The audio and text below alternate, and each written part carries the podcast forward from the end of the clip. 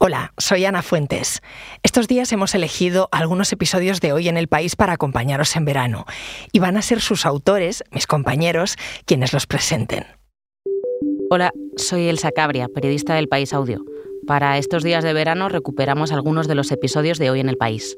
El de hoy se llama Ana París. ¿Dónde está la mujer asesinada a Garroteville en Sevilla? En 2010 supe del caso de una sindicalista de un pueblo de Sevilla que fue una de las pocas mujeres asesinadas a garroteville en España. En su caso, por ser lideresa de la UGT. Se llamaba Ana París. Recordé su nombre en 2022 cuando se aprobó la Ley de Memoria Democrática. Con esa ley, los juicios sumarísimos de la guerra civil y del franquismo, como el de París, pasaron a ser nulos, pero sin resarcimiento económico. Por eso propuse al historiador que investigó el caso y a uno de los nietos de la sindicalista que hiciésemos un recorrido por los últimos lugares donde estuvo Ana París, cuyos restos, por cierto, nunca aparecieron. Su nieto José me dijo que tenía una pista de dónde podía estar enterrada, así que la seguimos. Os dejo con su historia.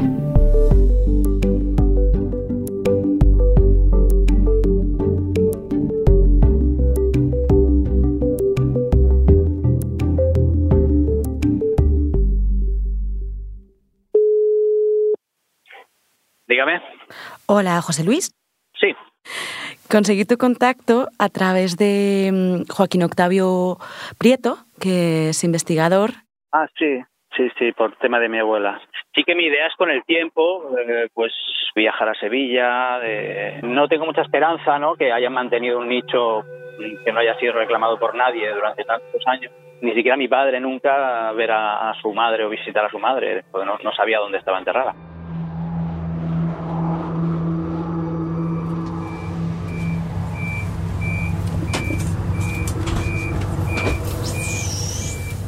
Estoy llegando a la estación de Puente Genil Herrera porque he quedado aquí con José Luis Díaz Mota, el nieto de Ana París, una de las pocas mujeres que fueron asesinadas a Garroteville durante la represión franquista en Andalucía, bajo las órdenes del general Queipo de Llano. He quedado con José Luis para ir a hacer un recorrido por los últimos lugares en los que estuvo su abuela, y también para descubrir si verdaderamente está enterrada en el cementerio de Sevilla. La primera parada será La Roda, el pueblo del que era su abuela y del que también es Joaquín Octavio Prieto, el investigador que descubrió a la familia que fue de Ana París.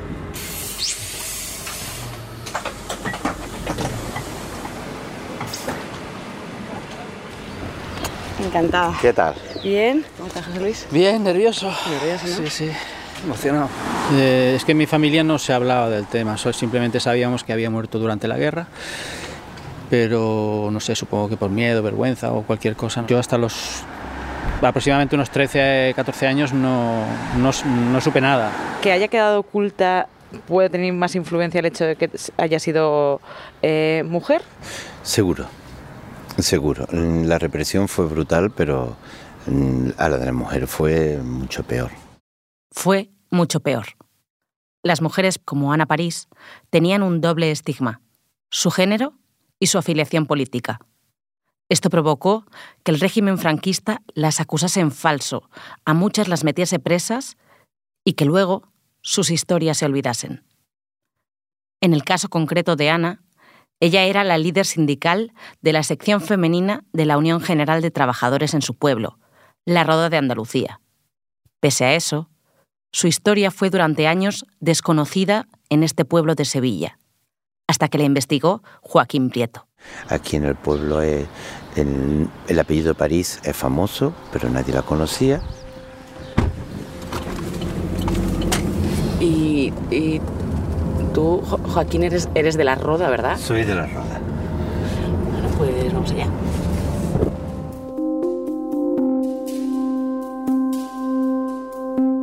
Ya en la Roda, lo que se veían sobre todo eran olivos y trenes de mercancía porque en el pasado fue un nudo de comunicaciones entre tres provincias, Sevilla, Málaga y Córdoba.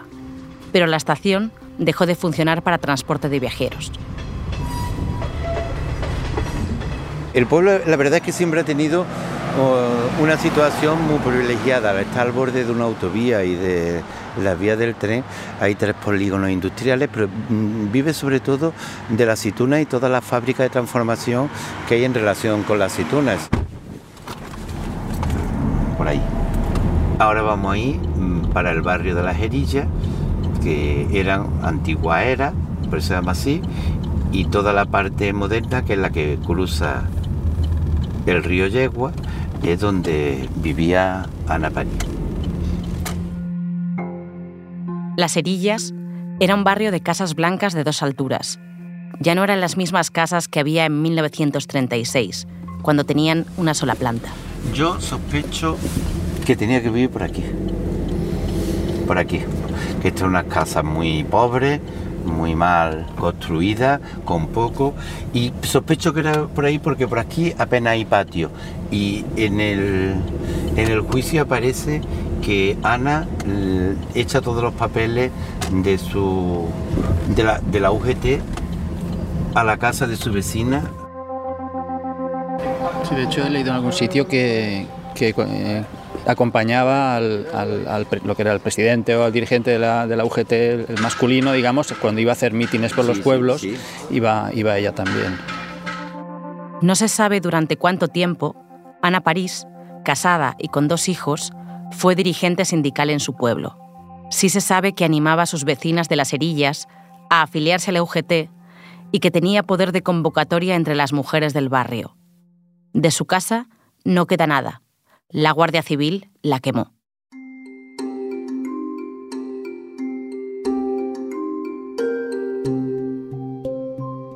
Durante el paseo, Joaquín nos propuso ir a la casa que tiene en el pueblo a enseñarnos el libro que escribió sobre la historia de la Roda. En ese libro salía parte de la historia de Ana París, con el único retrato que existe de ella y de Aniceto, su marido. José, que tenía una copia en su casa en Barcelona, cogió el libro y miró la foto de sus abuelos. Yo, la verdad es que mm, siempre me ha gustado esta foto por, porque están muy elegantes, ¿no? O sea, es una típica falda larga de estas hasta los pies de la, de la época, con una blusa pues muy, muy chula. En la foto no se apreciaba, pero Ana París, mujer de boca y nariz pequeña, era pelirroja. Fue su cargo como sindicalista lo que provocó la primera de las varias acusaciones que se le hicieron después, cuando un guardia civil, el cabo Carmona, la acusó de incitar a los vecinos para quemar su casa, que quedaba a media calle de donde vivía Ana. Fue el primer episodio de enfrentamiento entre los vecinos y la Guardia Civil al inicio de la Guerra Civil. Pero no hay ninguna prueba de que Ana instigase el ataque aquel 20 de julio de 1936. Fue el primer episodio que se da aquí en el pueblo que fue significativo y peculiar, que lo va a ser un poquito diferente, porque mm, en ningún sitio se, va se puede ir contra el cuartel de la Guardia Civil, pero especialmente contra la casa de uno de los guardias civiles yo no conozco otro caso. Pasamos en coche por esa casa, la que fue la casa del cabo Carmona. Esto era la casa que es donde empieza la revuelta, donde vienen para quemarle la casa. La denuncia sin pruebas del cabo Carmona, que acabó huyendo el 20 de julio, determinó el futuro de la sindicalista. Que un pueblo casi al completo tomara la casa de un guardia civil se explica porque en la Roda casi todos eran republicanos. Pero su revuelta no tenía opciones de triunfar. La Guardia Civil se enfrentó a casi todo el pueblo bajo las órdenes del general Queipo de Llano, que dirigió el golpe de Estado en Sevilla. Solo un día después del ataque al cuartel, el general Castejón lideró el golpe en la zona y el 29 de julio empezó a bombardear la Roda. Uno de los objetivos principales fue la estación, un lugar clave en los últimos días de Ana París. Mientras nos acercábamos en coche a la estación, el nieto y el historiador me explicaron por qué. Como era de la dirigente, le ofrecieron irse, pusieron dos trenes para irse de, la Roda Málaga. Pero no podía ir con... No le dejaban irse con los niños, solo, solo ella sola, y ella se negó. Y ella dijo que no, casi no se iba.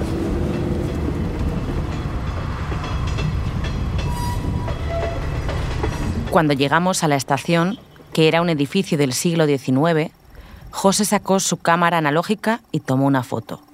Quería tener un recuerdo de todos los lugares que representaron algo para la mujer que eligió no abandonar a sus dos hijos. Todo esto que estoy viendo es nuevo para mí, o sea, solamente vine eso hace 10, 11 años y fue un viaje relámpago. Fue la primera vez que yo vine en la roda. A partir de la caída de la roda, a finales de julio, Ana tuvo que huir de su pueblo a pie.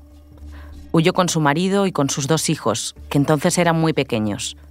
Lo hicieron durante casi cinco meses y vivieron escondidos en varios pueblos cercanos, hasta que se separó de su marido. Se separaron porque creyeron que era más seguro. Después, ya sola, dudó de si regresar a la roda, pero en el camino le recomendaron que no volviera. Esto era la carretera general antigua, que por aquí es donde fueron huyendo todos los que iban para Málaga o que se desviaban para Bobadilla. El periplo después de salir de la roda fue, fue largo, ¿no? sí, porque además ella se volvía, claro, todo el mundo iba para Málaga, que era lo que seguía siendo republicano. exacto.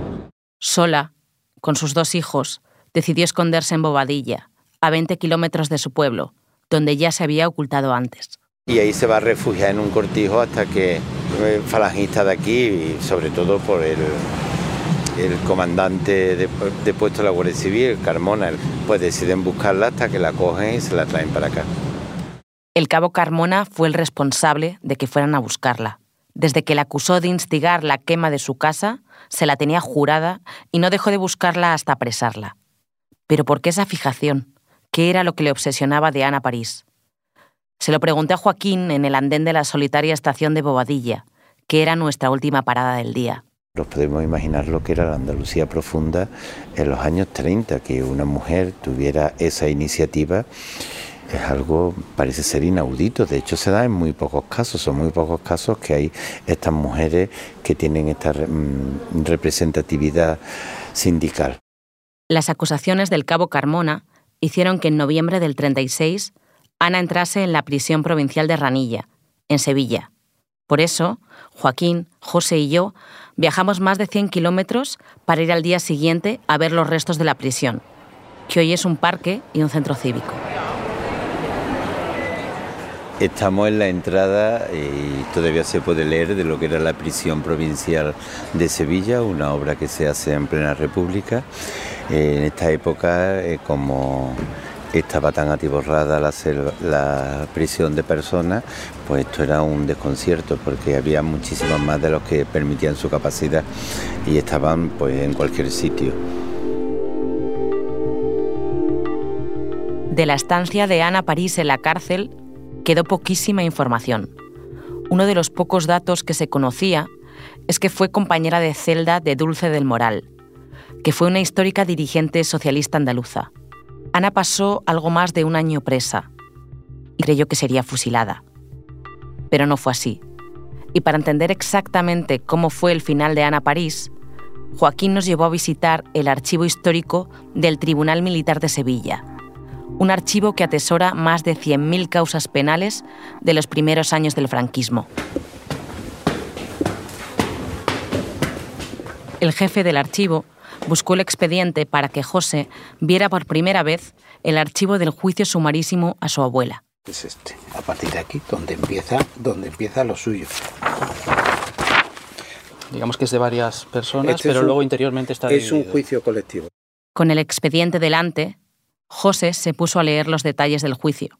Ana Pérez García, hijo de Manuel y Encarnación, de 38 años de edad, natural de la Roda de Andalucía de estado casada, de profesión su casa, que sí sabe leer y escribir, estatura 1,50, pelo rubio, cejas rubias, ojos pardos, nariz corta, boca regular. Yo tenía entendido que era pelirroja. Después leyó la acusación de uno de los presuntos testigos, el comandante de la Guardia Civil de la Roda, que testificó lo siguiente quien ejercía una propaganda extremadamente activa de ideas revolucionarias, actuando como oradora, dando mítines en propagación de ideas subversivas, figurando siempre a la cabeza de todas manifestaciones tumultuosas, era una agitadora de las masas proletarias más destacadas, obligando a las mujeres a la fuerza a figurar en el comité, por lo que puede calificarse de peligrosísima. Y esta fue la acusación principal, la del cabo Carmona. En ocasión de ir perseguido el denunciante por cuatro individuos armados con fusiles y rifles, al llegar al barrio de las Herillas, se unió a ellos la referida vecina y otra conocida por la Serranilla, y les dijo, ahí vive. No hizo falta mucho más para que Ana París fuera juzgada y sentenciada a muerte.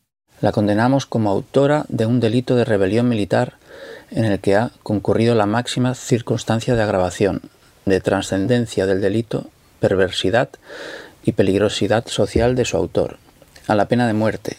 Pero al final, el tribunal decidió que no sería fusilada, sino que moriría de la forma más cruel, a garrote vil, es decir, con un collar de hierro que el verdugo usaría para romperle el cuello.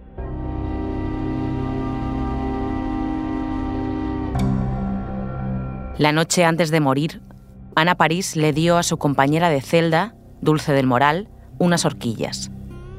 No tenía nada más para que le entregara a su familia. Hemos llegado al certificado de defunción y dice, eh, falleció en la prisión provincial el día 5 del mes y año de la fecha a consecuencia de asfixia por estrangulación. Era 1938. El de Ana París fue el único caso de una mujer ajusticiada a garrote vil del que se tiene constancia durante la Guerra Civil en Andalucía. Quizá también el único en España. Al ver el expediente, José se dio cuenta de que su abuela no firmó la notificación de su pena de muerte. Seguramente fue su última forma de resistencia. Después de su asesinato, sus hijos, Manoli y Rafael, se quedaron con su padre, que murió unos 10 años después de ella. Mi padre pues, tuvo que ir a vivir a casa de, unos tíos suyos y allí pasó todo, todo el tiempo hasta, hasta que bueno, fue al servicio militar y tal y ya decidió no volver más a la roda. Rafael, el padre de José, se fue a Barcelona y Manoli, su tía, se fue a Sevilla. A mediados de los 80, la socialista Dulce del Moral visitó a Manoli y le dio las horquillas que le había dejado Ana. Y a partir de ahí también empezaron a revelarse algunas mentiras piadosas que se habían contado en la familia, como que Ana París no sabía leer. La única referencia que había era, bueno, murió joven, o que sí, que en algún momento pues había dicho pues que, había muerto de cáncer, pero bueno, eran como respuestas un poco evasivas, ¿no? Y, y, básicamente fue así hasta, hasta los, bueno, que yo tenía alrededor de 14 años.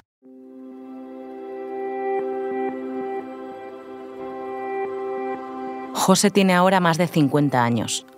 En la visita a Sevilla llevaba, además de su cámara de fotos, seis carpetas con toda la información que ha ido durante años recopilando sobre su abuela.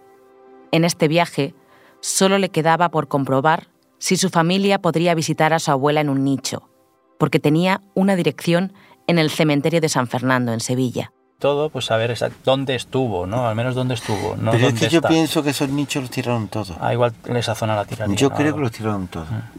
En el trayecto en coche, Joaquín decidió llamar a Pepe Díaz Arriaza, investigador experto en el cementerio de Sevilla, para consultarle.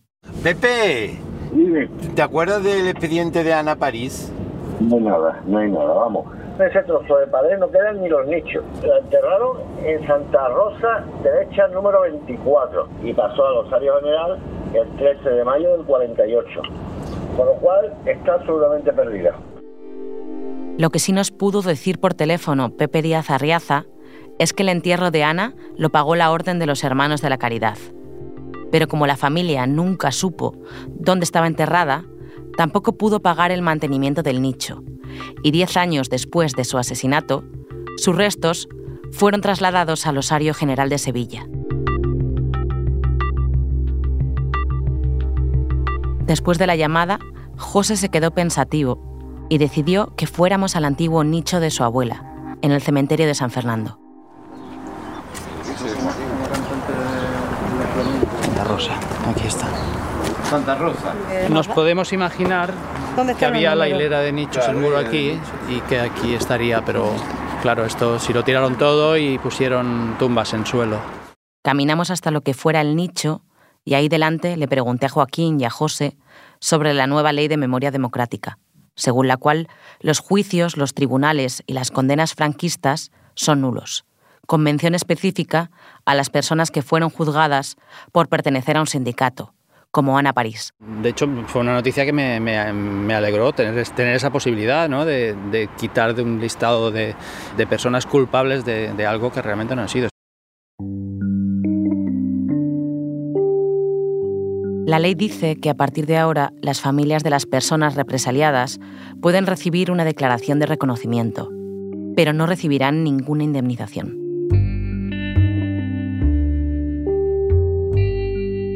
Como fue haciendo en cada lugar por el que pasó su abuela, José tomó la última foto del viaje, al pasillo donde estaba el nicho.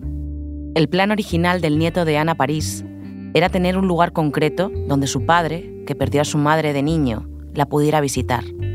Pero por no quedar, ya no quedaba ni una sepultura. Hoy día no se sabe seguro dónde están los restos de Ana. Se suponen que están en el Rosario General. Y una persona que no hizo nada, que con treinta y tantos años le quitan la vida, que deja huérfano a una, a una hija de cinco años y a un hijo de tres años.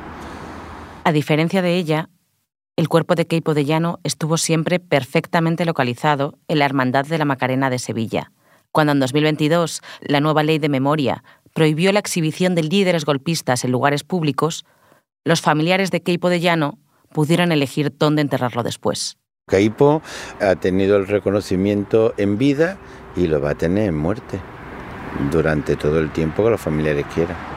José confirmó así que los huesos de su abuela estaban fuera de un nicho desde hacía más de 50 años, acumulados entre huesos ajenos. Pero hoy en día, el osario no está en el mismo lugar que en 1948. Así que seguíamos sin tener la certeza de dónde estaba Ana París. Le pregunté a José cómo se sentía después de este viaje. ¿Qué siento? Pues rabia, tristeza y orgullo. Y me anima a continuar en la búsqueda de la verdad que casi sin esperanzas empecé hace ya unos años.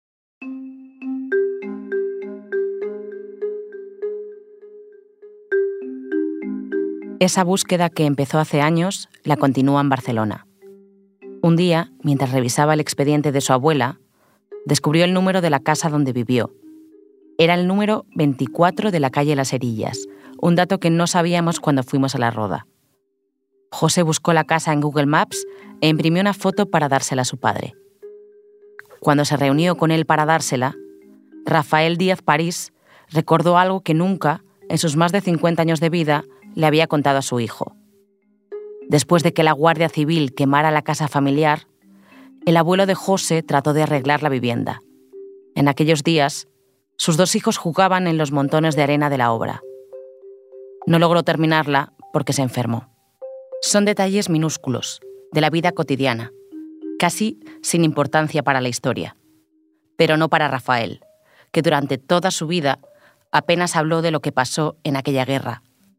Así que José no halló en el cementerio el cuerpo de su abuela, pero su búsqueda liberó la memoria de su padre, cerrada desde que asesinaron a Ana París a Garroteville.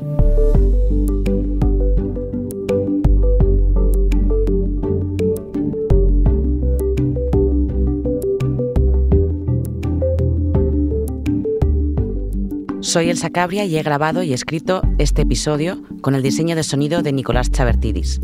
La edición es de Ana Rivera y la dirección de Silvia Cruz La Peña. Esto ha sido Hoy en el País. Gracias por escuchar.